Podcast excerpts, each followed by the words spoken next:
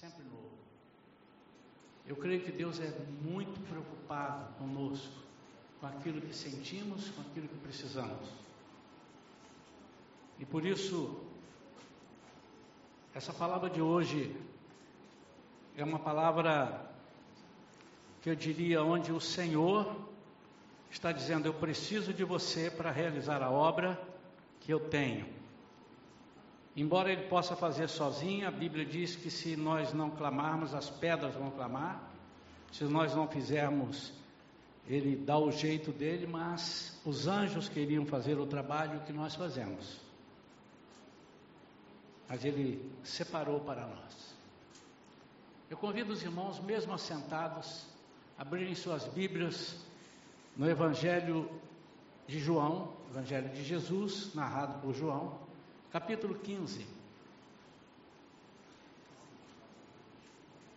Evangelho de João, capítulo 15. Vamos ler primeiramente os sete primeiros versículos, depois, se houver necessidade, mencionaremos mais alguma coisa aí dentro.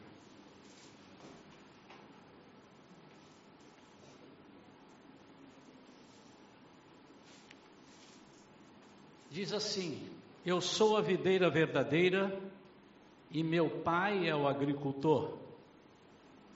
Todo ramo que estando em mim não dá fruto, ele retira, e todo que dá fruto ele limpa, para que dê mais fruto ainda. Vós já estáis limpos pela palavra que eu vos tenho transmitido. Permanecei em mim e eu permanecerei em vós. Nenhum ramo pode produzir fruto por si mesmo, se não estiver ligado à videira. Vós igualmente não podeis dar fruto por vós mesmos, se não permanecerdes unidos a mim. Eu sou a videira, vós os ramos. Aquele que permanece em mim e eu nele, esse dará muito fruto. Pois sem mim nada podeis realizar obra por mim pois sem mim não podeis realizar obra alguma. Se alguém não permanecer em mim, será como o ramo que é jogado fora e seca. Então esses ramos são juntados, lançados ao fogo e queimados. Se permanecerdes em mim, as minhas palavras permanecerem em vós, pedireis o que desejardes e vos será concedido até o versículo 7. Pai querido, fala conosco nesta manhã, nesse dia, queremos ouvir a tua voz, queremos aprender de ti, mas, como oramos hoje de manhã, Senhor, na consagração, nós queremos ter um coração quebrantado, queremos ter um coração voluntarioso e queremos ser dirigidos pelas ações do Espírito Santo. Nós oramos em nome de Jesus. Amém. Esse texto, irmãos, é um texto profundo, embora não pareça. É um texto que de repente causa alguma confusão quando fala em cortar, em lançar no fogo. Muitas, muitas vezes nós podemos entender isso de forma equivocada. Título da mensagem de hoje é podar ou cortar?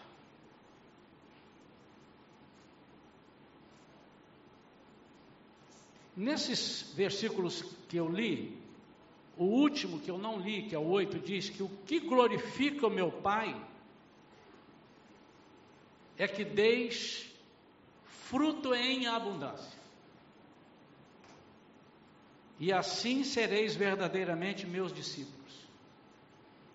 Então, preste atenção nessa afirmação de Jesus aqui no versículo 8. Se há uma coisa que glorifica meu Pai, são os frutos que vocês dão. Se há uma coisa que diz que o meu Pai tem toda a glória, que meu Pai pode ser visto em glória na sua vida, isso é feito através dos frutos. Uma outra coisa que eu anotei aqui para nós meditarmos e hum, guardarmos a poda, pelo que lemos aqui, e se você entrar na internet e perguntar né, no Dr. Google, para que serve a poda das árvores frutíferas? Então, a poda das árvores, ela pode ser vitamina, está dizendo aqui, ele poda para dar mais frutos, mas também pode ser remédio. Pode ser remédio para curar de alguma enfermidade porque não está dando fruto ou para curar os outros ramos para que os outros ramos deem fruto. Então eu diria que era para curar o corpo. Outra coisa interessante que eu observo e lendo sobre poda é que as razões para se podar uma planta podem ser variadas. Mas todas elas, absolutamente todas elas, estão relacionadas com a necessidade de condicionar o desenvolvimento dessas plantas por motivos de frutificação mais abundante. Ou seja, a poda está relacionada única e exclusivamente com os frutos. Pois essa planta, qualquer, qualquer planta, pode perfeitamente sobreviver, crescer e reproduzir sem intervenção humana. Então eu diria que a poda é o resultado de uma insatisfação com aquilo que está sendo produzido para que seja produzido mais. Aqueles que vieram da roça, aqueles que têm, conhecem plantação, vão identificar, sabem o que, é que nós estamos dizendo? Eu nasci né, no interiorzão, no Espírito Santo, e vi muitas vezes a poda, eu não entendia por que, que uma, uma árvore frutífera que dava uns frutos bonitos, de repente vinha meu pai e cortava uns galhos. Eu falei, mas só está danificando a árvore. Não, eu estou fazendo assim para a próxima ela dar mais fruto ainda. Nós temos uma mangueira aqui, eu não sei quantos irmãos estão aqui há mais de cinco anos. E vocês já observaram isso. Essa mangueira não era alta daquele jeito ali. E nós fizemos algumas podas, depois me informaram, a poda que você fez, você fez para ela crescer muito. Então ela ficou tá lá em cima, muito alta. E há podas que a gente faz porque ela dá muitas folhas. E as folhas impedem a penetração do sol é, impede a penetração do sol nos ramos, no tronco, para que ela frutifique. Então, às vezes, ela está muito, muito cheia de folhas e você tem que tirar algumas folhas para que o sol penetre. Coisa interessantíssima. Então, é, ainda no quesito das podas, isso tudo é, é, retirado de revistas que falam sobre isso, para nós entendermos por que, que Jesus estava dizendo isso. Jesus ele, quando ele fazia comparações, quando ele falava em parábolas, ele falava de coisas que as pessoas sabiam. Imagine Jesus lá atrás falando assim: assim como um avião partindo do seu aeroporto indo em direção a uma cidade, solta uma fumaça, e os discípulos iam dizer assim: de que, é que ele está falando? Embora eles soubessem que haveriam aviões, amém ou não? Mas ele falava daquilo que os discípulos as pessoas que estavam ouvindo conheciam. Então ele estava falando, embora Jesus não fosse um agricultor. Mas ele conhecia aquilo ali. E ele falava daquilo que as pessoas podiam entender melhor. Então, quais. Eu vou citar aqui só alguns. Tem uma, uma série de objetivos das podas. Uma delas é melhorar a entrada de luz, como eu disse isso. Quando crescem muitas folhas e impedem a entrada da luz do sol. A outra é forçar novas brotações. Isso faz com que ela não venha minguar depois de, alguns, de algumas é, safras. Diminuir o ataque das pragas e doenças. Tudo isso é razão de podas eliminar ramos e flores secas, reduzir o tamanho da planta. Então, às vezes, ela é muito alta, ela para de dar. Então, eles reduzem ela passa a dar. E isso me, me faz lembrar que há um versículo que diz que importa que nós diminuamos para que ele cresça. Modificar o vigor da planta. Às vezes ela está dando frutos, mas está sem vigor. Conduzir a planta a uma forma desejada. Eles podam para conduzir a planta frutífera a árvore numa forma desejada. A Bíblia diz que nós devemos tomar a forma de Cristo. Suprimir ramos supérfluos, inconvenientes, doentes e mortos. Então a poda é para também essa razão. E, finalmente, eu só listei algumas, como disse, regular a alternância das safras, de modo a obter atualmente colheitas médias com regularidade. Há grandes colheitas, mas depois pode haver colheitas minguadas. Então, irmãos, nós vemos que uma árvore frutífera tanto pode ser podada como ela pode ter definitivamente seus ramos cortados. E nós vamos aprender com Jesus. E eu queria que os irmãos agora prestassem atenção nos detalhes, nas nuances, nas colocações de Jesus. Ele diz que ele é a videira, mas ele chama a atenção do agricultor. Quem é o agricultor? Ele diz: O meu pai é o lavrador, é o agricultor. Ele diz: Eu sou a videira verdadeira e meu pai é o agricultor. Em outra ocasião, ocasião ele disse assim: ele, com isso ele está dizendo que ele é discípulo do pai dele. Em outra ocasião ele diz assim: Vocês são meus discípulos, se fizerem o que eu mando. Eu estou deduzindo que Jesus está dando uma colocação aqui da, da, da videira e dizendo: Eu sou essa videira, meu pai é quem é o agricultor, ele é quem corta. No versículo 2, dizendo que todo ramo que estando em mim não dá fruto, ele retira, e todo que dá fruto, ele limpa. Nós entendemos que ele está dizendo assim: toda, toda, todo ramo que não dá fruto, ele corta, e todo que dá fruto, ele limpa para que dê mais fruto. Quem limpa e quem corta? Deus. Mas quem executa o serviço? Quem executa o serviço? Eu queria que a igreja falasse bem alto para sair na gravação. Quem executa o serviço? Eu estou ouvindo assim, vai ganhar uma Brasília zero quilômetro, quem acertar. Quem executa o serviço? Não, Deus é quem faz. Então, Deus é quem salva, através de Jesus Cristo. E quem prega? Lá em Romanos capítulo 10, a partir do versículo 14, ele diz: assim, como, como crerão se não há quem pregue?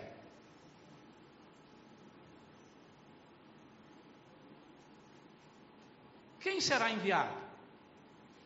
Então, quando eu falo para alguém da salvação, essa pessoa aceitou Jesus, ele aceitou Isaías, amém ou não? Não, ele aceitou Jesus. E quem pregou foi Jesus, foi? Não. Mas quem fez a obra? Jesus. Então eu quero Nesta manhã, sobre essa mensagem, eu quero conclamar a cada discípulo que está aqui a ser um podador ou um cortador. Nós não temos sido podadores. Eu não quero, nesta manhã, falar daquilo que nós precisamos, muitas vezes já foi pregado, eu mesmo já preguei, que o Senhor tem que nos podar, tem que nos. Mas como é que isso é feito? E eu quero agora mostrar a responsabilidade que eu tenho, que você tem, que nós temos diante de Deus para podar. Quem? O irmão. Nós estamos vivendo tempos difíceis e muitas pessoas estão se perdendo por falta de poda. Nós estamos vendo pessoas indo por, caminhos que não eram para ir, que não eram caminhos que não eram para serem trilhados, por falta de que alguém tire, alguém corte, alguém arranque aquele, aquele mau pensamento. Somos nós que temos que fazer, ou não, irmãos.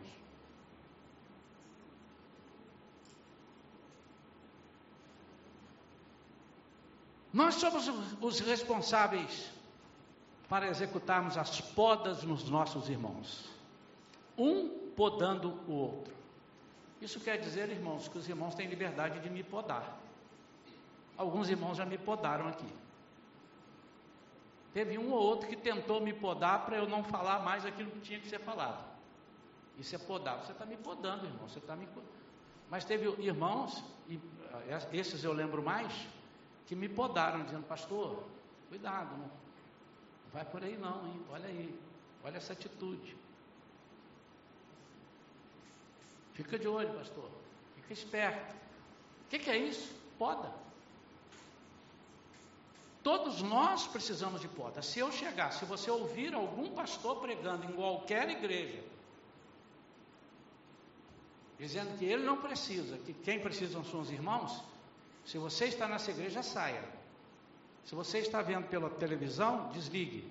Se você está. Porque todos nós precisamos, irmãos. Jesus se coloca na posição de ser podado. E ele está dizendo para os discípulos, e depois ele diz, porque nós não, não podemos ver só um texto, nós temos que ver o contexto do ministério de Jesus. Ele disse: vocês precisam fazer isso, e para vocês me agradarem, você, para vocês serem meus discípulos, vocês têm que fazer aquilo que eu mandei, vocês estão me agradando. A responsabilidade, então, de cada irmão que chega para a igreja é de outros irmãos. Não, mas é do pastor. Mas muitas vezes o pastor não tem acesso. Ovelha discipula ovelha. Quem já foi a Israel, eu não sei se eu não fui, mas quem já foi já me disse, e eu já vi muitas histórias sobre isso, pode ser que quem já foi não viu esse detalhe. As ovelhas, quando está muito frio, elas juntam-se para aquecerem algumas e aquelas que ficaram de fora, aquecendo de dentro, aquecendo as de dentro, depois elas revezam e as que aqueceram são aquecidas. E no calor, a mesma coisa. Elas fazem com que alguns tenham o benefício da frescura, do frescor, e depois elas são é, alternadas, elas são revezadas. O que, que é isso? Como é que, como é que, como é que o pastor Isaías está pensando em implantar isso na igreja? Isso não é novidade, isso já deveria ter sido já colocado, isso é antigo. Jesus já tinha falado isso daqui. Só que às vezes nós pensamos, isso não é comigo, isso não é um problema para mim. Se não é contigo, é com quem? Com o anjo? O que, que nós entendemos por pregar? Será que é somente eu levar a, sal, a mensagem de, boa, de boas novas, mensagem de salvação para aqueles que não conhecem? Ou levar a palavra de edificação, de santificação para aqueles que também conhecem? Você é capaz de se lembrar de algum irmão que você conheceu e tal, e que está desviado? Você lembra? Tem alguém que tem algum irmão assim? Um parente, um irmão. Será que, ao tentar se desviar, se ele fosse podado, ou antes mesmo de falar, vou me desviar, se ele fosse podado, será que ele teria se desviado? Então a responsabilidade é nossa, é de todos nós, é da igreja, é do pastor, é dos membros e é de cada um de nós. E eu queria, nesse dia, que os irmãos anotassem para nunca mais esquecerem, para nós entrarmos nessa campanha de poda. O Senhor me deu essa palavra recentemente, tem quatro dias, três dias que eu preparei essa mensagem. Se tivesse mais tempo, eu ia comprar várias tesouras de poda e ia dar para cada um irmão de presente, assim, para você lembrar. Fica com ela para você lembrar que nós somos os podadores. E eu quero então agora passar na prática o que, que o Senhor tem me falado. O que que o Senhor revelou para mim? O que que eu entendi disso daqui? E os irmãos têm toda a liberdade de discordarem. E no momento que discordarem, você não fale comigo, mas fale com o Senhor. Senhor, eu não estou entendendo, esclarece. Ou me confirma. A primeira coisa, nós somos responsáveis para observar o, o vigor do irmão. falamos em vigor das plantas, o vigor do irmão. Você sabe observar o vigor de um irmão? Você sabe perceber quando o irmão está sem vigor? O vigor espiritual que eu estou dizendo. Mas a gente sabe do vigor físico também, né? De vez em quando eu estou ali assim sentado, ou não muito de vez em quando, porque eu não estou muito assim, eu sou mais elétrico, né? Mas porque eu sou mais elétrico, quando eu estou muito quietinho, alguém chega e diz assim: Está tudo bem? Está sentindo alguma coisa? Por que, que ele está perguntando? Porque ele observou alguma coisa diferente.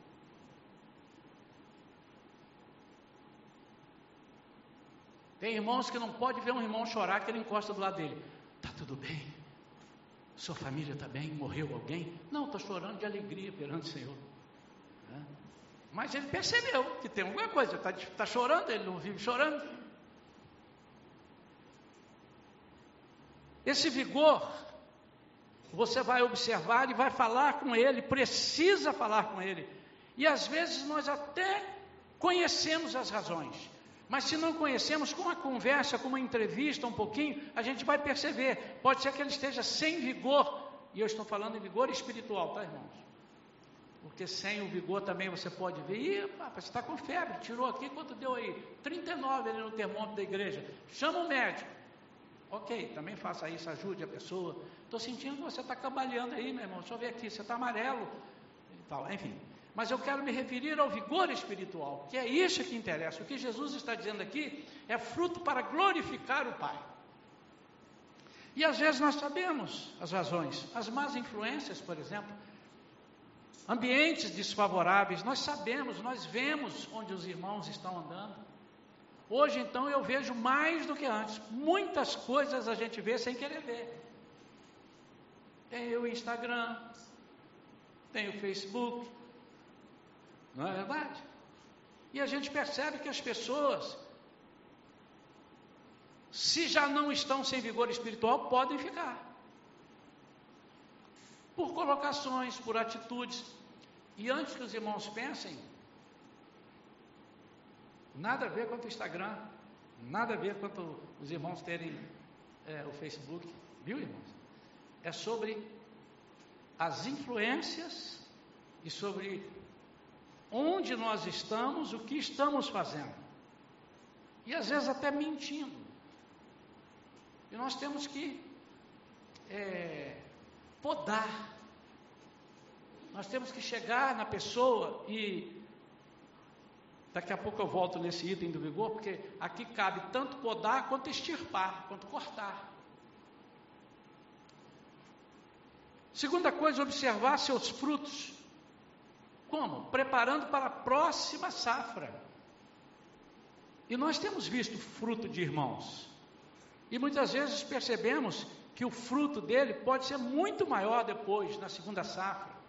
Pessoas que aceitam Jesus, que vêm para a igreja, que começam a trabalhar, ou que começam não só a trabalhar na igreja, mas começam a, a frutificar sendo na sua oração, sendo uh, no evangelismo, sendo fazendo alguma coisa, ou sendo nas suas reações.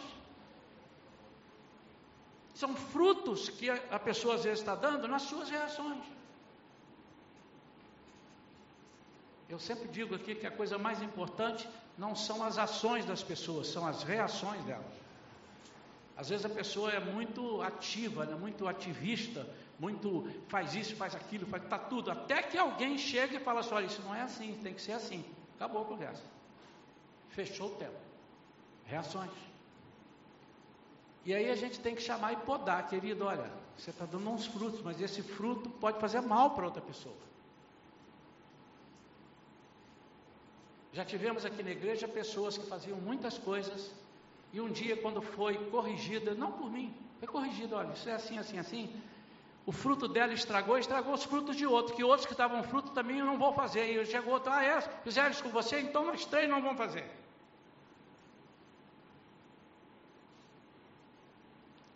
Muitas vezes uma safra pode desanimar o agricultor, outras vezes ele pode deixar o agricultor senhor de si.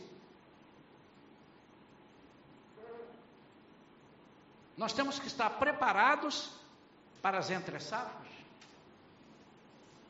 Às vezes nós não damos fruto, não estamos dando e desanimamos porque achamos que nós não nascemos para dar fruto. Olha que coisa esquisita. Hein? Todo mundo nasceu para dar fruto. Todo mundo é árvore frutífera porque nós estamos ligados à videira verdadeira. E ele disse que se vocês estão ligados em mim, vocês vão dar frutos. Não tem como não dar fruto. Se não está dando fruto, é por alguma razão. Culpa sua, culpa minha, não de Deus.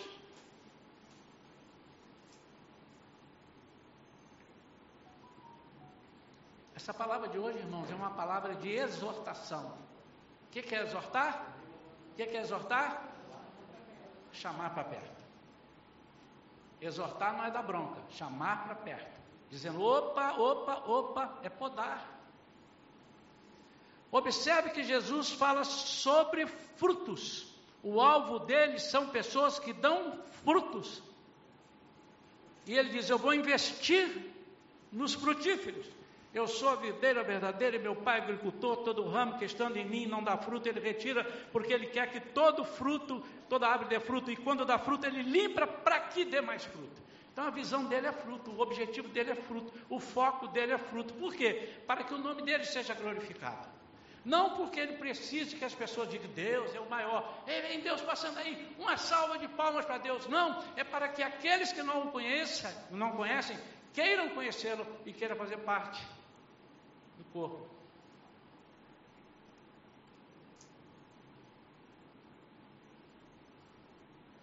Observar os frutos do irmão significa se interessar pela produção do nosso irmão, ajudá-lo a frutificar. Irmãos, isso é a responsabilidade nossa, de cada um de nós. Não é possível que nós não saibamos que haja irmãos aqui que não estão dando frutos e quase estão morrendo porque não estão dando frutos. E quando não dá fruto, ele diz: Eu sou infrutífero, então eu sou descartável. Mas às vezes ele não está dando fruto porque tem alguma erva daninha que está atrapalhando isso. É isso que nós precisamos. Olha, você vai estar tá, tá na, tá na entre safra, você vai começar a dar fruto. Preste atenção nisso daqui. Exemplos práticos. Quando nós recebemos um irmão novo na fé, nasceu, foi batizado, tivemos alguns agora recentemente, ou aqueles que vêm de outra igreja, e ele vem de uma outra igreja com uma visão de lá, e nós percebemos que aqui ele não se encaixa, nós temos que chegar do lado para fazer a poda e para fazer o, revigoramento, para ah, olharmos o que, que precisa acontecer naquele irmão que precisa ser frutificado. E muitas vezes nós conversamos e vemos que a pessoa aceitou Jesus porque ele entendeu, ou porque alguém disse, ou porque a cabeça dele pensou, que ele aceitando a Jesus, ele estaria livre de todos os problemas, e além de estar livre de todos os problemas, ele agora ia ter uma casa nova, seus problemas acabaram, ele passaria a ser uma pessoa que iria viver no mar de rosas. E nós precisamos podar isso, dizer, olha só, não é bem assim, mas poderá ser assim se você prestar atenção. E o pouco que você sabe, você precisa passar. O pouco que você conhece, você precisa dizer. Normalmente, se você já passou por uma situação semelhante ao que o irmão está passando, você precisa dizer. Isso é podar. Caminhar com ele, ensiná-lo o que você aprendeu. Discipulá-lo no caráter de Cristo. Nunca se esquive de corrigir um irmão. Nunca se esquive de exortar, de edificar e de consolar o irmão. Nunca se esquive. Pela minha experiência nesses anos todos de evangelho, eu descobri que a coisa mais difícil é eu corrigir um amigo. Muitas vezes o meu amigo não tem defeito. E eu estou jogando esse amigo para ser queimado, para ser pisado, para ser arrancado seus, seus galhos, para ser infrutífero, porque eu estou deixando crescer nele ervas daninhas, coisas erradas, estou vendo atitudes erradas, mas ele é meu amigo e eu prefiro que o meu amigo não sofra, mas que Jesus sofra. É duro de ouvir isso, irmãos. É duro de ouvir isso. Há coisas que eu sou capaz de fazer com facilidade, menos aos meus amigos, no sentido de corrigir. Mas há coisas que eu dou com mais alegria, se for meus amigos. Mas se for aqueles que eu não conheço, eu conto na carteira uma nota mais baixa que tiver para dar. Terceira coisa é levar o irmão a entender que quanto mais nos diminuirmos, mais aparecerá Jesus em nós, mais frutos daremos. O apóstolo Paulo diz: quando eu estou fraco, quando diminuir, aí é que eu sou forte. Porque aí Jesus aparece. E quando é que Jesus não aparece? Quando eu não deixo aparecer. Quando eu quero aparecer mais. Então nós percebemos uma conversa de alguém, ou uma coisa assim entre nós, nós temos que exortar o irmão ao egoísmo. Eu estou falando de egoísmo espiritual, irmãos. Que eu fiz, que eu faço, que eu oro, que fulano tal, quando eu fiz o tal, quando eu preguei, 30 aceitaram Jesus, e eu tal, disse, irmão, vamos podar isso aí, porque quem faz é o Senhor. Você planta, ele rega e dá o crescimento. Nós pensamos muito em nós.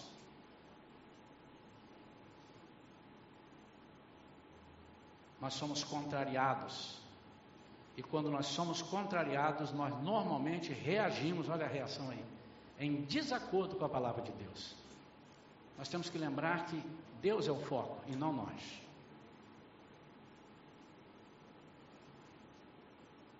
E às vezes as nossas reações são reações sem pensar quem está do lado. Você já reparou aqueles abençoados? Choveu, aí alagou de um lado, alagou do outro, e você vai passando com seu carro limpinho e vem um abençoado com pressa. E ele percebe que está todo mundo na pista fora das águas. O que, que ele faz? Passa em alta velocidade lado da pista. Joga água em todo mundo. Ele não pensou nas consequências.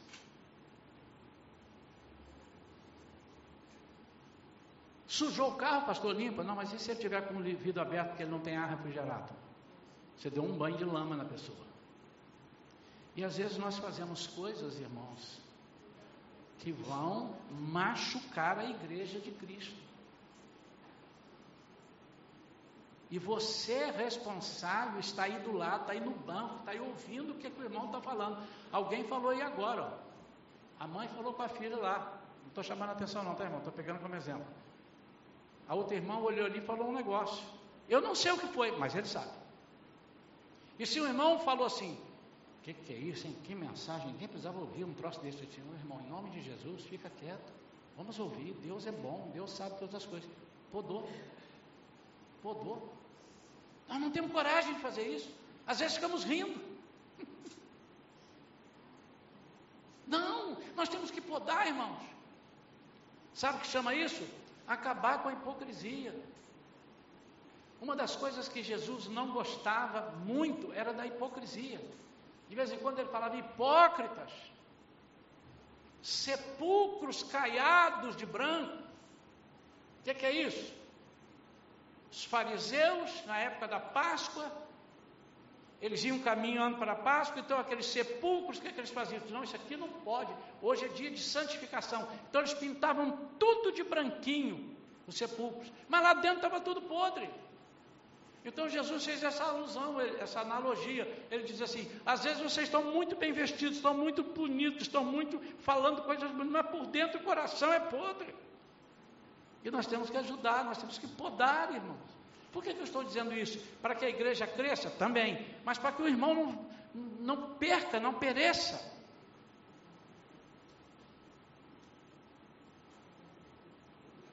Agora eu vou falar das coisas para concluir. Tem a poda. Né? Então, sempre que olhamos um irmão fazendo alguma coisa que, olha, vamos podar, vamos, faz assim. Uma das podas que precisa ser feita, sempre, estou lembrando aqui, é quando você começa a orar e as coisas começam a dar muito certo na sua vida. Você tem que ter muito cuidado. E a poda é você prestar atenção para não parar de orar. Porque você diz assim: Uau, eu estou numa nice com Deus, eu estou numa, numa linha com Deus que é, eu pensar, Ele já me dá. Eu comecei a falar, Ele já me deu. O negócio está aqui numa linha fantástica. Você precisa ser podado. Nós temos que ter essa poda.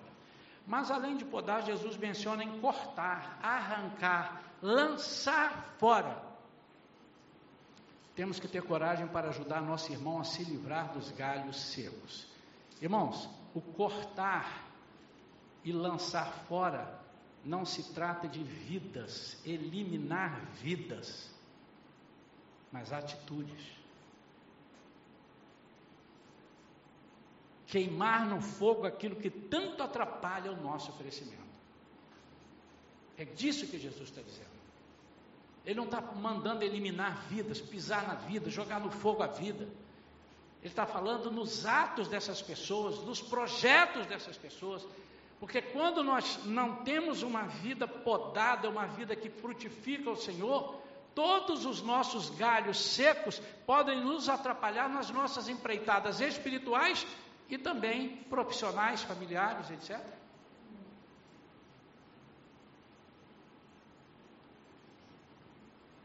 E uma das coisas que nós precisamos arrancar, cortar, jogar fora, essa não pode ser podada, é a hipocrisia.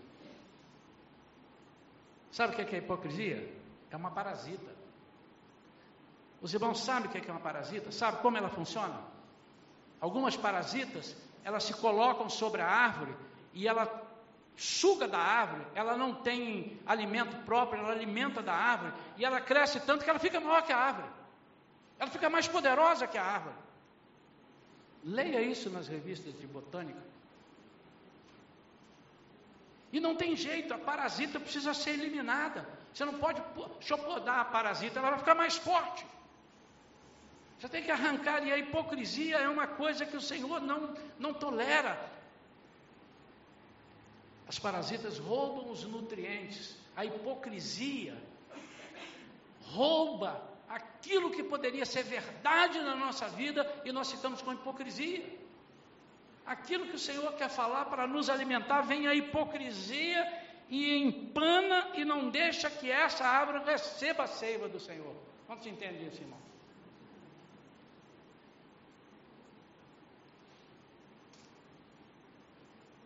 cortar é suprimir ramos supérfluos, ramos inconvenientes, atitudes que são inconvenientes. Há coisas que nós fazemos que podem até não nos levar para o inferno, mas são inconvenientes, são incoerentes. Coisas doentes, às vezes nós temos doenças na nossa vida e somos crentes e somos doentes estou falando de doença física, estou falando de doença mental, doença espiritual, somos doentes. Isso tem roubado os nossos frutos. Nós temos sido estéreis exatamente por causa dessas parasitas que estão sobre a nossa vida, e a hipocrisia é uma delas. A outra coisa que rouba e que nós temos que cortar é a incoerência. Durante algum tempo, eu fiz uma coisa e parei recentemente. Eu estou dizendo para a igreja como eu vou agir. Estou sugerindo aos irmãos, ajam dessa forma, irmãos. Vou dizer. A pessoa, às vezes, a gente viu que fez uma coisa, viu que falou uma mentira, e a gente finge que não entendeu. Isso é pecado, você está fingindo. Você está abrindo mão de corrigir o irmão, de podar o irmão ou de estipar aquela mentira. E o irmão conta uma mentira e todo mundo acreditou. Ele conta o outro, o outro acreditou. E contou o outro, o outro vem cá, conta para ele. E ele criou um coro para ouvir mentira. Esse cara vai viver de mentira. Esse irmão, essa irmã vai viver de mentira. E só para te lembrar que ele está no mesmo saco dos feiticeiros dos idólatros. Eles não herdarão, os mentirosos não herdarão o reino de Deus. E você não está podando esse irmão, você não está cortando esse irmão, você precisa cortar isso.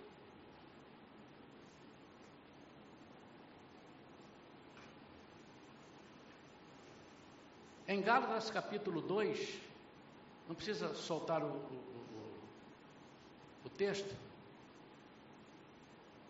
Aliás, solta o texto. Gálatas capítulo 2.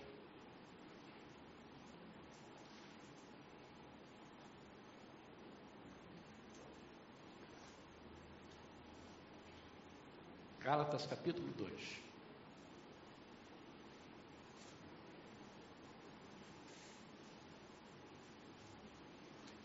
A partir do versículo 11, há um entrever entre Paulo e Pedro.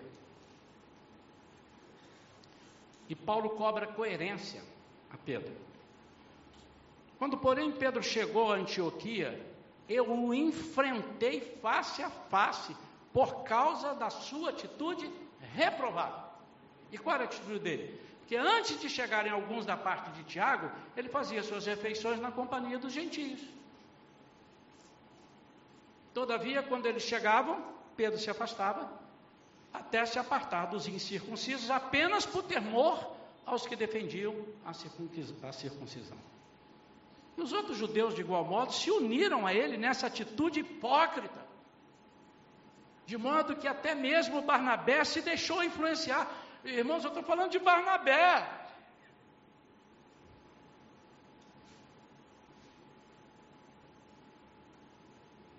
O homem intitulado como protótipo da consolação.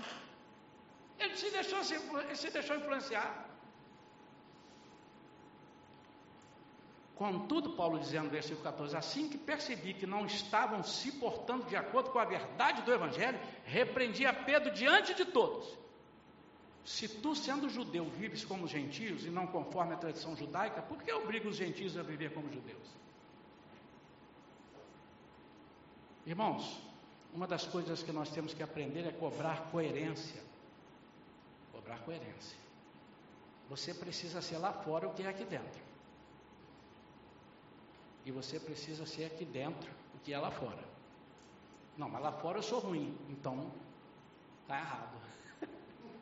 Está errado, você não pode fazer isso. Mateus 5,37 diz: Seja o seu sim, sim. E o teu não? Não. Passando disso, diz o Senhor Jesus, é procedência do maligno. Com M maiúsculo, está falando do diabo. Ora, Pedro comia com os gentios, outra hora ele expulsava os gentios, dizia, eu não conheço vocês, não quero nada, porque tinha gente olhando. Às vezes, irmãos, nós encontramos pessoas que falam uma coisa a gente viu que não é aquilo que a pessoa está falando. Eu não vou fingir mais, irmão.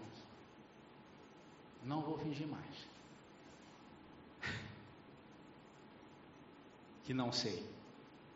Eu vou dizer que sei. Irmão, olha só. Não é bem isso que o irmão está dizendo.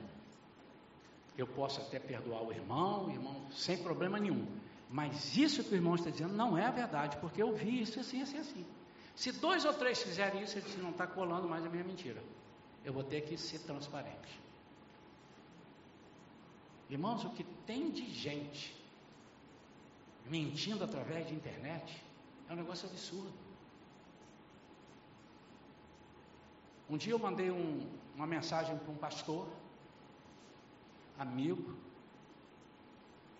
uma mensagem de voz, porque às vezes a pessoa é, configura o telefone dele para não deixar que o outro saiba que ele leu. Porque tem uma figuração, né? Para eu saber que ele leu, eu tenho que ele tem que ir lá deixar configurado. Então, na hora que ele ler a mensagem, ler, não é de voz, ler, aparece aqueles dois pauzinhos tiques azuis. Aí ele leu. Mas ele tira aquilo e você fica sem saber se ele leu. Então, quando entra um pauzinho, não entrou no telefone dele ainda. Quando entram dois, entrou no telefone, você não sabe se ele leu. Mas quando é de voz, não tem jeito. Porque quando a pessoa ouviu, aparece ali as duas. E a pessoa diz: Não, não ouvi. E eu disse assim: Mas o irmão não ouviu? Mas aqui está dizendo que o irmão ouviu. Não, não, na verdade eu ouvi, mas não prestei atenção. Então, irmão, presta atenção e dá a resposta.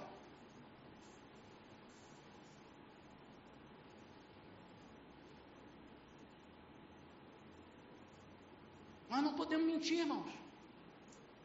Nós queremos passar o quê? Uma figura de que os outros são bobos?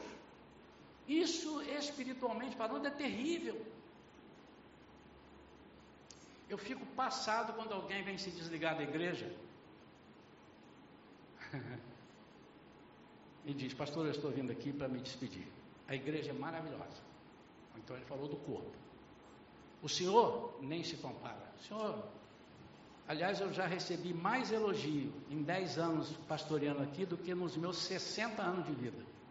Vamos receber elogio. E sempre na hora da pessoa ir embora.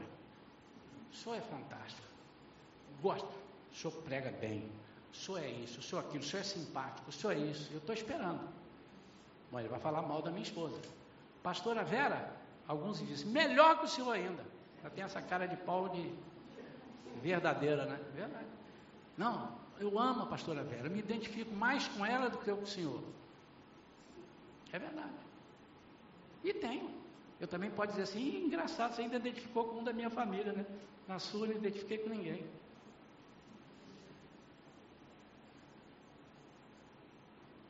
Mas eu estou indo embora.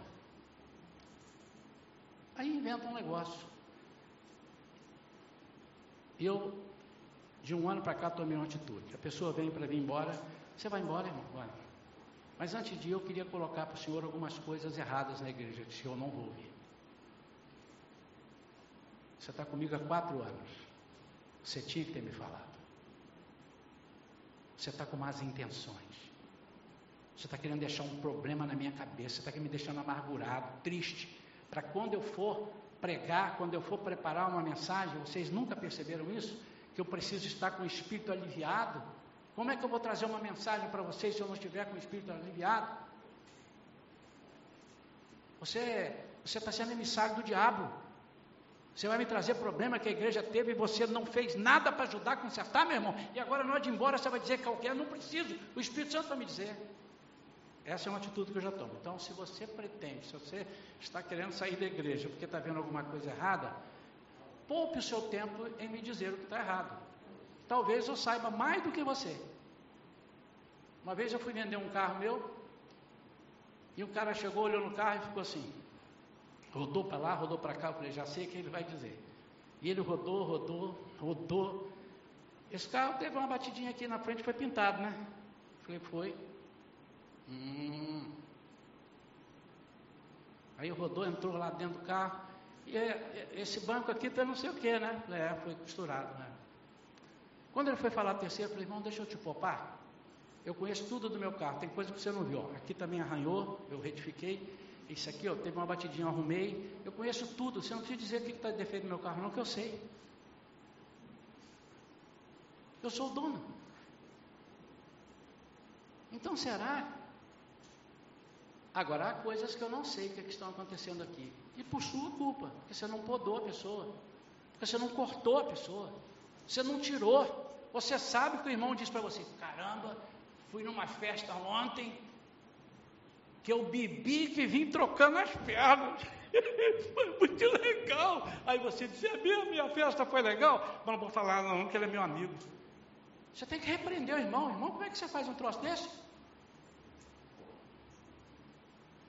Está errado, irmão. Você já imaginou se alguém te visse lá na festa sabendo que você é membro da igreja Shalom ou de outra igreja qualquer e você bebeu e veio trocando as pernas? Não estou falando de beber socialmente, não. Bebeu e veio bêbado para casa.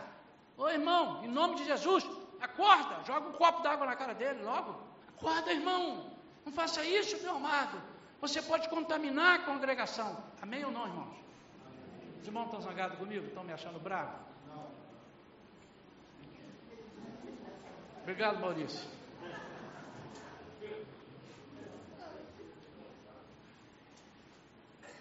Nós temos que ter coragem para confrontar o irmão em amor.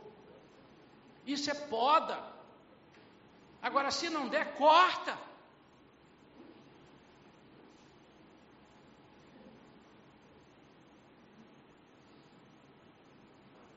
Como vocês agem com irmãos fofoqueiros? Como vocês agem? O irmão contou uma fofoca da igreja, piorou um pouco, né? Porque é a igreja que você faz parte, está falando mal do seu corpo. Você gostaria, irmão, sinceramente, vou perguntar para as mulheres agora, as top models que tem aqui na igreja. Hein? Alguém chega, seja menina ou seja até um homem do sexo masculino. Olha, estou percebendo que você engordou? Está gordinha, hein? Você gosta? Você pode até sem, rir sem graça, mas que camarada, que mulher. Não quero conversa mais com ela, porque ele chamou, falou mal do seu corpo. E a igreja é o corpo de Cristo do qual você faz parte. Confronta em amor. Quando perceber que a sua palavra, a palavra da pessoa, está sendo dúbia, diga sem pestanejar, amado, eu sei que não é isso. Sua história tem duas versões diferentes. Faça como Jesus se ensinou a fazer. Ó, oh, fulana, Beltrana disse que você é isso, mas disse Ô, oh, vem cá, fulana. Hum, você é fofoqueira, hein? Eu contei para você, disse, não, se você não soube guardar, você quer que eu guarde. Fulano, vem cá, está dizendo aqui que você diz, vamos resolver com isso aqui, não é problema. Acaba, irmãos. Ficar de fora muitas vezes nos torna cúmplices do pecado do irmão. Ezequiel 3:20, põe na tela, por favor. Ezequiel 3:20. Olha só, eu não quero nem saber, pastor. A pessoa está falando mal da igreja aí, mas eu fingi que não ouvi. Você fingiu que não ouviu, irmão? Ou você ouviu? Não, eu ouvi, mas preferi, preferiu não podar, irmão. Do mesmo modo, quando um justo se desviar de sua justiça e praticar o mal, e eu colocar diante dele uma pedra de tropeço, quem vai colocar Deus? Ou uma situação perigosa, ele morrerá. Caso tu não o tenhas advertido quanto ao pecado que cometera, ele vai morrer. Nem as atitudes justas por ele realizadas serão levadas em conta. Entretanto, para mim, tu serás o responsável pela morte dessas pessoas. Guarda aí, Ezequiel 3,20, bota, na sua penteadeira.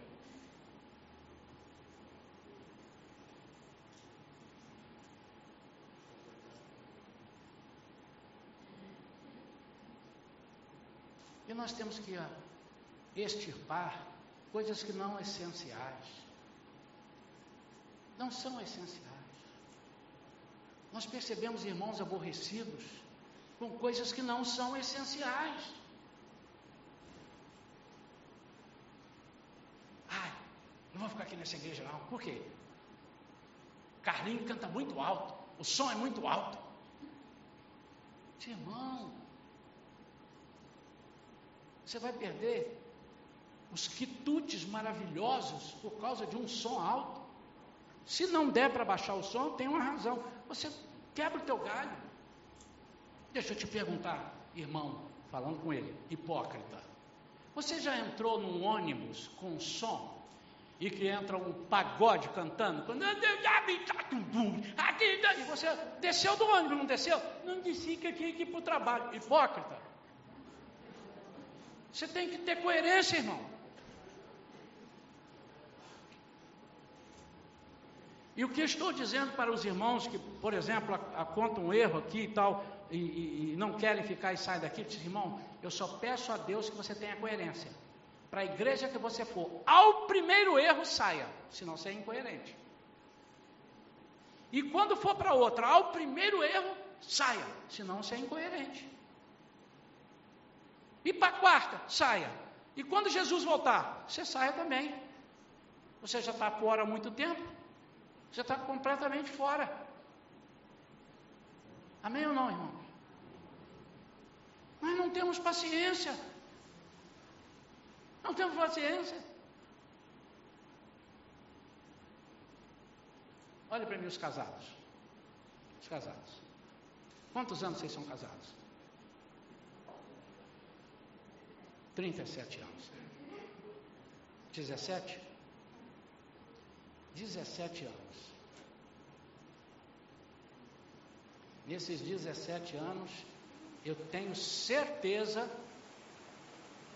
que nunca absolutamente houve uma rusga, nada que desagradasse a irmã e nada que desagradasse o irmão. Amém? E a irmã não separou do irmão? Mas foi só uma vezinha também, né? Não. Eu estou deixando os irmãos preocupados. 43 anos de casado. vou pular para o lado de cá. Já teve um dia que você quis socar minha cabeça, não já?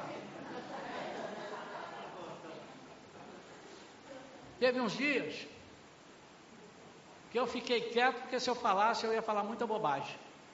Eu engoli. Pergunta para mim, quantos anos, pastor, casados? 43. Olha ela ali, ó.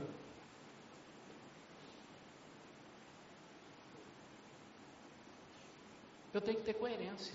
Se eu sei resolver um problema no meu trabalho, no meu casamento, eu tenho que saber naquilo que vai me dar a salvação no corpo de Cristo, onde Ele é o cabeça.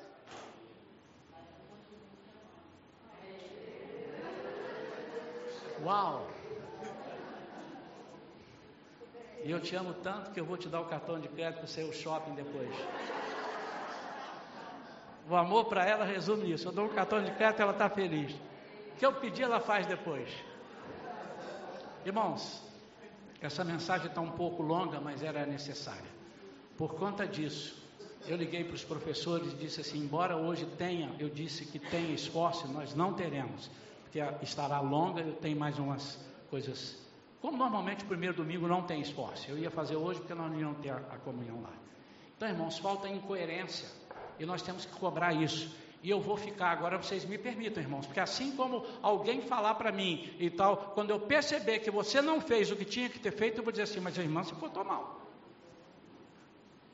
Por que, que a irmã não falou? Não é defender, não, é, não é assim, não. A igreja não é assim, a irmã e o irmão que você está falando não são assim. Não é defender, é dizer, irmão, mas é assim que Jesus te ensinou? Jesus disse que você amar os inimigos. É assim, irmão, que você está aprendendo? É isso que você aprendeu no esforço? Quando você perceber, estou com mágoa da pessoa, estou com irmão, mas olha só, você tem alguma coisa incoerente, porque na hora que foi levantar a oferta, o irmão foi lá na frente e depositou a oferta. O irmão não pode dar oferta. O irmão não pode ter mágoa. Tem uma coisa aí que não está batendo com a outra, irmão. Não, mas o que, que tem o dar oferta? Eu não sei, discute isso com Jesus, que foi ele que falou. Ele disse que a sua oferta não será aceita. Sabe por quê? Porque não se compra nada no reino de Deus. Não, mas vou dar um dinheiro. Você pode dar o que você quiser, você não tem nada para dar. Incoerência. Nós temos que cobrar incoerência, irmão. O irmão está sendo incoerente. E quando eu souber que você sabe que um irmão fez e você não falou, eu vou te chamar. Irmão, o que, que é isso, irmão? Você já fica preparado, irmão. Porque a partir de agora, eu tomei uma posição na minha vida e queria passar para os irmãos. Eu sei o que você fez no verão passado. Mais ou menos isso. Eu sei, irmão. Olha, eu perdoo o irmão que o irmão falou, não tem problema não, mas poupe as suas palavras, que eu sei, eu vi que o irmão fez. Eu, está aqui, eu vi que o irmão leu. Não, não tem problema, o irmão não quis responder, não tem problema. Mas eu vi, não venha dizer que não viu, não me venha com churumelas, como diz o outro. Eu vi o que você fez no verão passado. E eu queria que os irmãos fizessem. Se nós fizermos isso, irmãos, a igreja deixa de ser hipócrita. Nós deixamos de viver num lugar onde não sabemos onde estamos pisando. Nós podemos pisar. Você sabe que se você pisar no pé, o cara vai reclamar.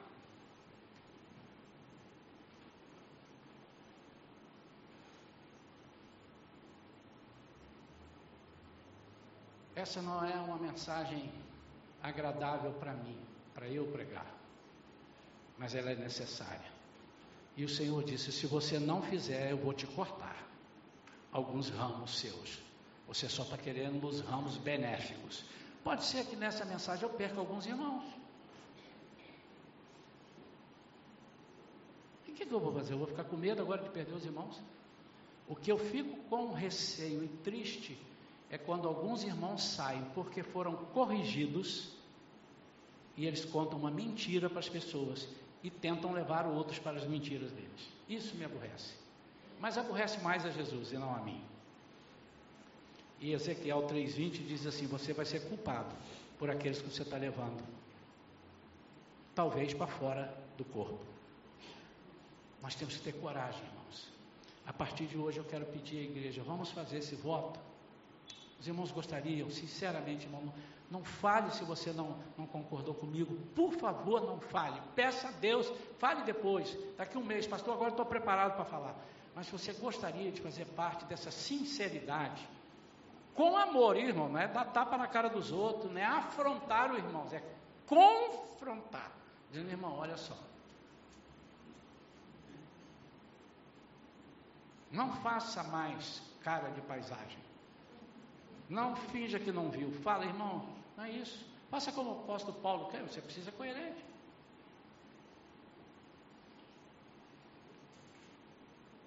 Quantos gostariam de experimentar isso comigo aqui? Eu vou ser assim, irmãos. Quantos gostariam de experimentar isso comigo? Fazem assim, irmão. Gostariam de experimentar.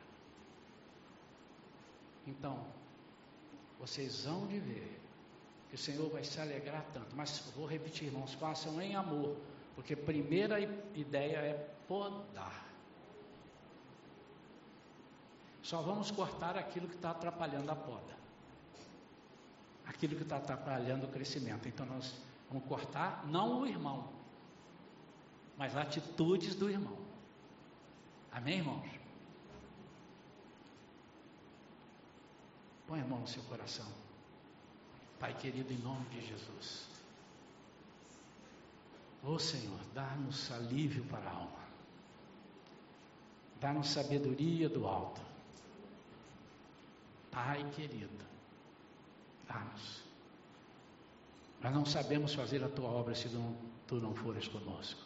Não sabemos. Senhor, como é que é difícil, como é que é difícil podar.